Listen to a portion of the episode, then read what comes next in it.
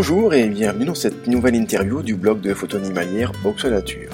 Philippe Mouès a très gentiment accepté de participer à ce jeu des questions-réponses maintenant traditionnel sur le blog. Un exercice qui n'est pas si simple que cela, d'autant plus que l'interviewé découvre en live les questions que je lui pose.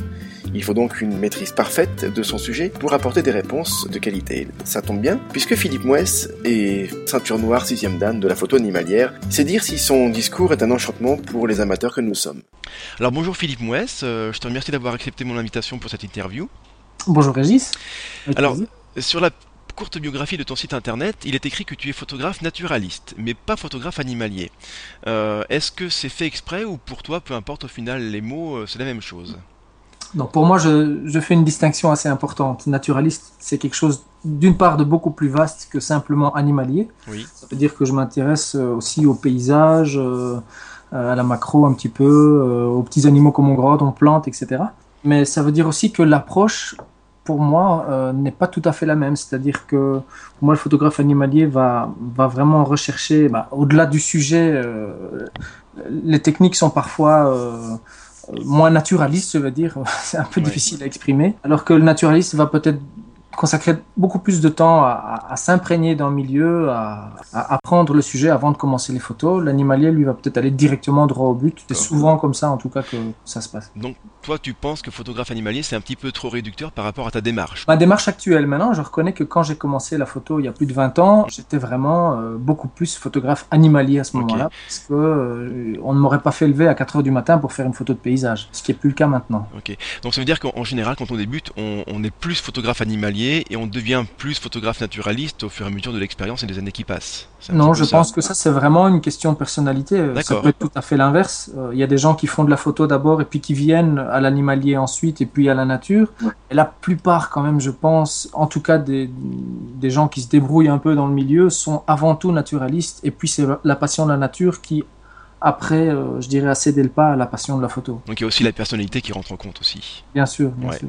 Alors tu as une formation en sylviculture et en agronomie. Est-ce que c'est un atout pour la pratique de la photo animalière et donc naturaliste? Ah, moi, je, en tout cas pour la photo naturaliste, c'est de, nouveau là, euh, on retombe un peu dans la distinction des deux. Oui, pour, oui c'est clairement un atout. Euh, je pense que si on lâche un excellent photographe, qui soit de sport ou de mode, dans la nature avec un excellent matériel, il va pas nécessairement ramener grand-chose, surtout en animalier du moins dans nos régions, je ne parle pas d'un safari en Afrique. Alors que si on demande à, un naturaliste euh, de faire des images en lui expliquant le minimum euh, de, base en photographie, il va très vite ramener quelque chose d'intéressant. Donc les connaissances naturalistes dans nos régions, je, dis bien, donc euh, dans, des circonstances où les animaux sont chassés, pas très fréquents, etc., c'est vraiment un atout très important qui peut être évidemment compensé maintenant par tous les moyens qu'on peut trouver de, connaissances sur Internet, sur les livres, etc., qui n'existaient quasiment pas il y a 20 ans. Toi, c'est ta formation initiale d'études, d'étudiants, euh, mais par contre, si on n'a pas cette formation-là, on peut très bien se documenter, euh, s'acheter des livres, euh, et ça peut, voilà, ça peut faire l'affaire également. Cette, bien sûr, bien sûr, heureusement. Et, si, tous les, je dirais tous les, si on prend quelques grands noms dans la photographie, il y en a très peu qui sont, qui sont agronomes au départ. Simplement, ils sont mmh. passionnés de nature avant d'avoir fait de la photo. Alors admettons, tu es, euh, tu viens de créer ta, ton école de photographie naturaliste, euh, donc tu es directeur, et toi qui fais un petit peu l'emploi du temps. Quel est le pourcentage que tu mettrais en justement en formation euh, naturaliste, et quel est le pourcentage que tu mettrais en formation purement technique photographie Je crois que la, en ce qui me concerne, en tout cas, la, la, technique, on a relativement fait vite le tour. Par contre, d'un point de vue naturaliste, on n'a jamais fini. chaque sujet au sein même d'un groupe d'espèces, on va prendre les oiseaux, un exemple classique, chaque espèce demande une connaissance différente euh, parce qu'elle a des mœurs différentes, un biotope différent, une réaction différente à, l'humain, etc. Alors forcément, si on étend ça aux insectes, aux mammifères, et évidemment encore un peu plus loin au paysage, mais c'est chaque fois non seulement une approche différente, mais aussi un matériel différent pour pour appréhender toutes ces, tous ces sujets-là, il faut, on n'a pas assez d'une vie, je dirais. Alors moi, quelque chose qui me surprend toujours, c'est que quand on regarde les portfolios des photographes comme toi ou, d'autres photographes, je veux dire, vous avez photographié plein d'espèces. Pourtant, j'imagine qu'on pourrait passer une vie à photographier et à connaître les renards, par exemple, ou d'autres animaux. Euh, mais comment faites-vous, vous, photographe naturaliste, pour euh, avoir autant de, d'espèces différentes et autant de qualités de photos euh, sur des espèces différentes comme ça? Mais ça, je pense que de nouveau, il n'y a pas de secret, c'est le temps passé à observer sur le terrain. Euh, si on prend le cas de de personnes qui vont par exemple faire des, des photos dans des affûts payants, bah, ils n'auront accès qu'à quelques espèces qui viennent là. Ils n'auront à la rigueur aucune connaissance de ces espèces. C'est tout à fait à l'opposé, je dirais, de photographes naturalistes qui eux vont devoir connaître l'espèce avant de la photographier. Une fois qu'on la connaît, tout est beaucoup plus facile. Mhm. Euh, l'un n'empêche pas l'autre. hein. Je, ne- je ne dis pas Oui, que oui, sûr. chose à voir contre, contre les affûts payants, mais la démarche n'est pas du tout la même. Alors les photographes animaliers ont tous leur terrain de jeu favori. Toi, il semble que ce soit quand même plutôt l'habitat forestier. Qu'est-ce qui t'attire tant dans ce milieu-là? Alors, ce qui m'a attiré en forêt, euh, c'est simplement le fait que dans, dans le pays où je vis actuellement, ben, la forêt, c'est le dernier espace vaguement sauvage, c'est-à-dire Ouais. le dernier espace où on ne rencontre pas encore trop de monde. Est-ce qu'on peut parler de, de forêt primaire encore là dans les, là, là Oh, non, pas du tout, pas non, du tout. non, non, ça n'existe plus. pas. Ouais. La, la Belgique est un pays euh, non seulement surpeuplé, mais hyper artificialisé. Et euh, pour donner un simple exemple, euh, la forêt chez nous est constituée à, à peu près à 50% de résineux, 50% de feuillus. Hmm. Il y a 150 ans d'ici, c'était 100% feuillus, il n'y avait pas un seul résineux. À part dire que l'homme a, vraiment clairement mis sa patte sur la forêt et euh, totalement ah ouais. artificialisé la forêt. Il n'y a pas un mètre carré qui n'est pas géré en Belgique. Alors une question qu'on a dû te poser euh, maintes et maintes fois, d'ailleurs dans ton livre tu en parles également. Les contraintes techniques euh, sont fortes en forêt, je, parle- je pense surtout à la lumière faible. Euh, comment contournes-tu cette difficulté-là? Alors, il n'y a pas 36 manières de la, de la contourner. Euh, la première, c'est de choisir les endroits qui soient les moins sombres possibles. Ah oui. Et la deuxième, ça, heureusement, le numérique apporte une, une solution extraordinaire euh, par, par la montée dans les ISO, que ne permettait pas du tout l'argentique. Et ce qui, en parenthèse, euh, est encore limitatif chez moi parce que j'ai pas de boîtier pro, donc euh, j'ai, voilà, je sais pas monter tellement dans les ISO non plus. Mhm. Mais il faut effectivement d'abord choisir avant tout le, les, les endroits qui permettent ce genre de choses, tout simplement. Avant, simple- avant déjà de s'acheter, de se ruiner en matériel euh, extraordinaire, déjà choisir un endroit un peu plus lumineux qu'ailleurs dans une forêt, c'est tout bête, mais ça Ouais, fonctionne. Voilà, Donc ça c'est un élément. Le deuxième, c'est évidemment, mais c'est vrai aussi en dehors des milieux forestiers, ut- l'utilisation systématique d'un d'un pied, d'un trépied. Ou... Alors, une autre contrainte qui est liée aussi à la forêt, euh, tu en parles également dans ton livre, hein, mais euh, donc celle de la, présence des chasseurs. Est-ce que tu, es un petit peu un saisonnier de la photo, c'est-à-dire que pendant les six mois d'ouverture de la chasse, est-ce que tu ranges ton appareil et puis tu attends que ça se passe, ou au contraire tu, y vas quand même et, si c'est le cas, comment tu fais pour euh, cohabiter avec euh, les, chasseurs dans, ton terrain de, photographie? Ah, C'est une très bonne question, une vaste question. En fait, euh, je suis un peu saisonnier, mais pas tellement pour ces raisons-là. C'est-à-dire que euh, moi, je suis plutôt saisonnier en fonction de la durée, de la longueur du jour. C'est-à-dire que euh, ayant un métier à côté, je n'ai pas un temps libre extensible, et donc une fois que les journées sont très courtes, je, ne- je voilà, je peux plus y aller sans, si ce n'est en prenant congé. Alors que quand les journées sont longues, j'y vais avant d'aller Après. au boulot, Après, avant, après, mais c'est surtout avant. D'accord. Euh, maintenant, par rapport à la chasse, c'est clair que de toute façon, si je devais euh, faire des images, euh, si j'avais le temps de faire des images, je dirais de novembre à, en novembre et décembre, je ne les ferais plus en forêt à ce moment-là. J'irais Mhm. ailleurs parce que voilà, c'est pas le bon moment. Ça, bon, c'est un espace qui est, qui est terriblement convoité effectivement par par les chasseurs et pour Ouais. éviter les, les conflits, etc. Il y a d'autres moments moins moins, conflictuel, je dirais, pour y aller. On peut ajouter aussi, c'est que bon, à l'automne, de toute façon, dès que la chasse est ouverte, les animaux sont beaucoup plus farouches, c'est moins intéressant. D'accord. Maintenant, j'y vais quand même un petit peu, et quand j'y vais, j'y vais toujours avec l'accord de. Mais c'est comme ça que ça se passe en, en Belgique, c'est un peu différent en France, mais il faut l'accord du, du propriétaire. Donc, je mets jamais les pieds en forêt si j'ai pas si j'ai pas l'accord du propriétaire. J'aimerais qu'on parle comment tu prépares concrètement une sortie photo? Alors admettons, ta prochaine sortie c'est demain. Tu pars photographier les, les renards parce que tu as repéré un terrier et que tu, que tu sais qu'il est habité.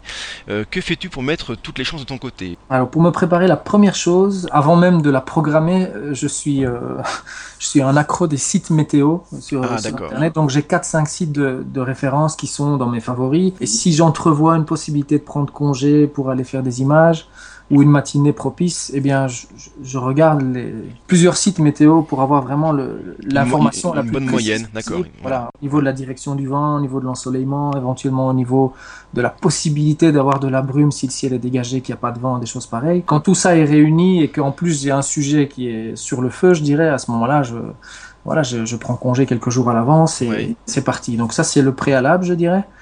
Alors au niveau du matériel, si c'est du renard, bon, euh, forcément il faut la hausse anti-bruit, ça j'en mets toujours euh, deux sur mon boîtier parce que celle du commerce n'est pas du tout suffisante pour, euh, pour étouffer le, le bruit du déclencheur. Donc ça c'est vraiment un truc euh, qui est très important pour ne pas que systématiquement le premier cliché soit le dernier. Autant pour moi que pour l'animal surtout. Donc là où anti-bruit, euh, bon si c'est d'urnage, je vais quand même prendre le, téléobjectif. Euh, donc je prends en l'occurrence un 500 f4. Je vais utiliser euh, un trépied, je vais utiliser probablement pas un affût parce qu'on n'est pas suffisamment. Euh, ça prend trop de place dans le paysage un affût pour Durnar, donc c'est plutôt une toile ou, Ok. ou une ou des choses qu'en fait, tu te, Donc tu vas te poser un endroit euh, propice, intéressant, tu vas mettre sur toi une shaggy ou un filet de camouflage et puis tu vas attendre. Oui, mais je ne vais jamais, je ne vais jamais au hasard en fait en faisant Ouais. ça. À partir du moment où je vais avec le matériel, j'ai toujours un but extrêmement précis. Ça, c'est lié au fait que j'ai très peu de temps disponible pour faire de la photo. Quand j'y vais, je vais vraiment avec un but euh, bien précis. Je ne prends pas tout mon sac photo avec cinq optiques différentes. Non, j'en ai une, parfois deux,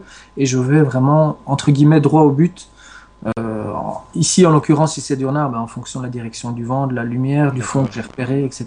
Cela veut aussi dire que tu connais parfaitement le relief et la géographie du terrain sur lequel tu évolues. Tout, tout à fait. Je, comme, comme je le disais, je, je ne vais pas au hasard. Si je vais au hasard, c'est plutôt à, ce moment-là dans le cadre d'un voyage ou que sais-je. Où là, j'aime bien d'ailleurs justement euh, rester plusieurs jours dans une même zone assez restreinte pour pouvoir justement bénéficier du repérage pendant quelques jours. C'est jamais les premiers jours que je prends les bonnes, les bonnes images, en ce qui me concerne en tout cas. Euh, c'est toujours à la fin du séjour quand vraiment euh, j'ai pu m'imprégner du milieu, des lumières, du décor, euh, des, des- du potentiel graphique de, de certains endroits. C'est à ce moment-là que, et du repérage évidemment des va-et-vient des animaux, c'est à ce moment-là qu'on fait les meilleures images. La réponse que tu viens d'apporter à ma question, c'est, je, je pense, c'est également la réponse que tu aurais pu donner à la question de Valentine. Donc je te la lis. Comment choisissez-vous les endroits où vous allez faire des photos? Les opportunités, c'est-à-dire qu'il y a des périodes creuses, on va dire, où il n'y a pas 36 choses à, mettre en valeur, en tout cas dans ma région. Il y a des périodes comme celle-ci, avril-mai, où la vie explose partout et où là, effectivement, euh, parfois on voudrait aller partout, mais il faut bien faire un choix. Et, encore une fois, je dis, en ce qui me concerne, c'est jamais au hasard. Ton dernier livre, tu l'as fait avec euh, Fabrice Caez, et il s'appelle Sous l'aile du temps. As-tu appris quelque chose au contact de ce grand photographe? Est-ce que tu t'es dit au cours de sa réalisation, ah bah tiens, lui il fait ça comme ça, euh, voilà, là j'ai appris quelque chose. Bien sûr, on apprend toujours, hein, quel que soit, euh, quel, que- quel que soit, je dirais, l'âge qu'on a. Enfin, je pense en tout cas. Moi, lui, il fait de la photo depuis, euh, je pense, au moins 35 ans, Ouais. une vingtaine d'années. Et malgré tout, je crois que lui, comme moi, on a dû apprendre certaines petites choses. Peut-être pas tellement sur le terrain, mais déjà sur le, le plan humain, sur la manière de d'aborder les choses, sur la manière aussi de construire un livre. Euh, parce que voilà, on a, on a tous les deux toujours écrit euh, nos, nos- livres, autant qu'on a produit les images, mais euh, avec une sensibilité proche, mais quand même pas identique. Et donc c'était fort intéressant de ce point de vue-là, confronter tout ça. Et bien sûr, j'ai, appris des choses très intéressantes. Et sur le terrain, je dirais ce que j'ai appris, euh, c'est, la manière dont, dont, il, dont il pratique justement, le, dont il combine l'approche et l'affût. Moi, je suis plus euh, limité ici en Belgique à, à devoir faire de l'affût pour des raisons essentiellement légales. Mais là, dans son, dans, dans son coin, euh, c'est un peu moins compliqué, je dirais, de, de, de se promener tout en, tout en pouvant se cacher de temps en temps au coin, attendre au coin d'un bois avec un filet de, sur le trépied, des choses comme ça. Chez nous, c'est beaucoup plus compliqué. C'est un territoire très morcelé. euh, il y a 300 000 propriétaires forestiers. C'est- C'est extrêmement, euh, extrêmement compliqué. Alors une autre question de lecteur, donc Maxence, qui est un, un jeune lecteur que j'ai régulièrement en échange de mails. Alors c'est un, un jeune photographe de 15 ans qui commence, et lui sa question, alors elle est vraiment toute bête, si tu avais un conseil à donner à un jeune, une jeune de 15 ans qui commence en photo animalière, qu'est-ce que tu lui dirais?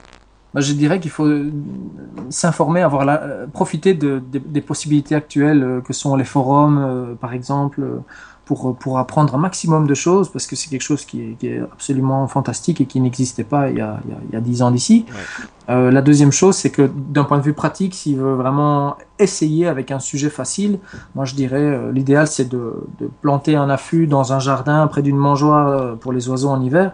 Et là, ça permet déjà vraiment, vraiment de d'apprivoiser son matériel, de, de, voir déjà la réaction des oiseaux, euh, d'apprendre les différentes espèces, les comportements. Euh, le rouge-gorge va toujours être au sol sur, euh, ou sur un monticule, la mésange sera toujours accrochée sur une branche, euh, l'accenteur mouché sera toujours dans les buissons, le pinson sera toujours, etc. etc. Donc voilà, c'est la base déjà d'apprendre quelque chose à la fois sur le plan naturaliste et sur le plan technique avec l'appareil photo. Sans absolument déranger les animaux, l'habitude du va-et-vient dans un jardin. Et ça permet vraiment déjà de, non seulement de se, familiariser, mais même de réaliser des belles images. Moi, ça fait plus de 20 ans que je fais des, images et j'en fais encore chaque hiver. euh, Si, euh, si on souhaite te rencontrer là dans les semaines qui viennent, est-ce qu'il y a un endroit où tu seras, une exposition, ou euh, là en ce moment c'est un c'est un petit peu tranquille pour toi?